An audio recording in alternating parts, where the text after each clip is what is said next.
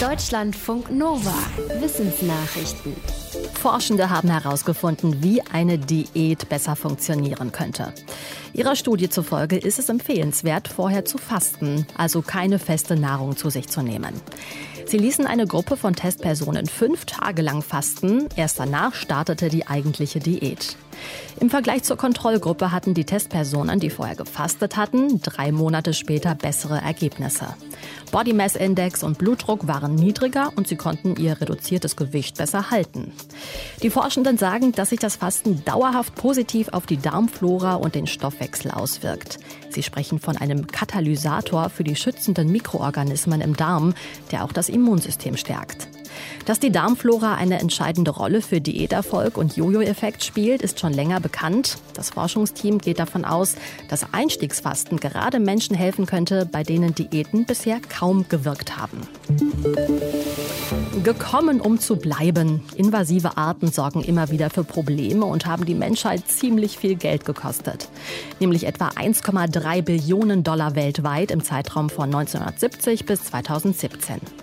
Diese Kalkulation stammt von einem internationalen Forschungsteam, das zahlreiche Studien zu dem Thema zusammengetragen hat. Aus fremden Gebieten eingewanderte Arten schaden Ernteerträgen, der kritischen Infrastruktur und der Gesundheit der Menschen vor Ort. Das verursacht Kosten und die steigen stetig und verdreifachen sich laut der Studie alle zehn Jahre. Allein 2017 zahlte die Menschheit mehr als 162 Milliarden US-Dollar für die Folgen eingewanderter Arten. Die gäbe es durch die Globalisierung und den Klimawandel immer häufiger, sagen die Forschenden.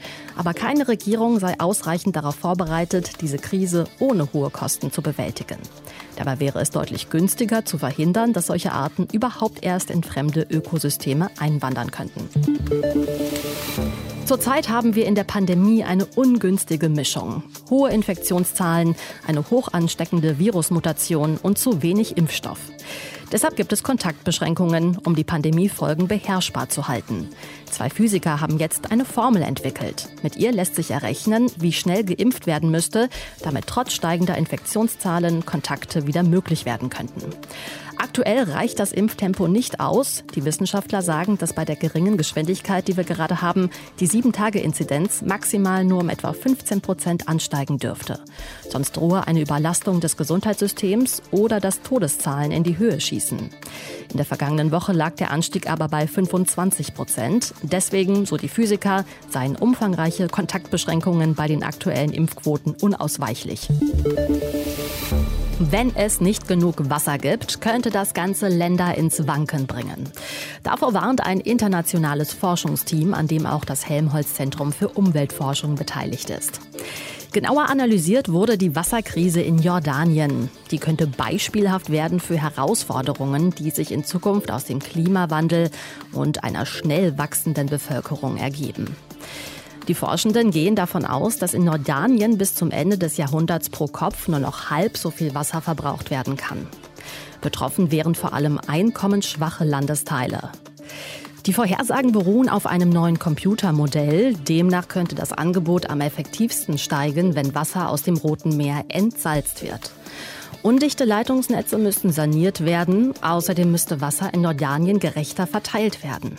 Die UNO schätzt, dass bis 2025 die Hälfte der Menschheit in wasserarmen Gebieten leben wird. Im Laufe der Evolution haben Tiere viele Wege entwickelt, um an Sauerstoff zu kommen. Nun zeigt eine Studie, dass es urzeitliche Meeresbewohner gab, die über ihre Beine geatmet haben. Die sogenannten Triboliten sind eine Klasse der Gliederfüßer mit halbmondartigen Köpfen, die vor etwa 450 Millionen Jahren durch die Weltmeere schwammen. Mithilfe eines großen Sets an Fossilien konnten Forschende nun zeigen, dass diese Gliederfüßer durch Kiemen an ihren oberen Beinen Sauerstoff aufnahmen. Dadurch lassen sich die Triboliten genauer im evolutionären Stammbaum verorten, nämlich zwischen älteren Gliederfüßern und neueren Krebstieren. Triboliten gelten als evolutionär erfolgreich. Sie bevölkerten etwa 250 Millionen Jahre lang die Erde und damit länger als die Dinosaurier. Durch die Corona-Pandemie fällt viel Musik aus. Konzerte mit Publikum sind nicht möglich und auch die Musikschulen müssen ganz schön runterfahren. Der Verband deutscher Musikschulen hat aber auch gute Erfahrungen gemacht. Der Verbandsvorsitzende Ulrich Rademacher sagte im Deutschlandfunk-Interview, vor allem der digitale Einzelunterricht funktioniere gut. Digitaler Musikunterricht könnte auch die Reichweite der Musikschulen erhöhen, in ländliche Gebiete oder bildungsferne Familien hinein. Was die Musikschulen aber ausmache, sei das Üben im Ensemble. Problematisch ist nach Angaben des Verbands außerdem, wenn die musikalische Früherziehung in den Musikschulen ausfällt, bei der sich Kinder spontan für ein Instrument entscheiden. Wenn das wegfalle, sei auch der Antrieb, Kinder für den Musikunterricht anzumelden, nicht mehr groß. Entsprechend gab es deutlich weniger Neuanmeldungen. Deutschlandfunk Nova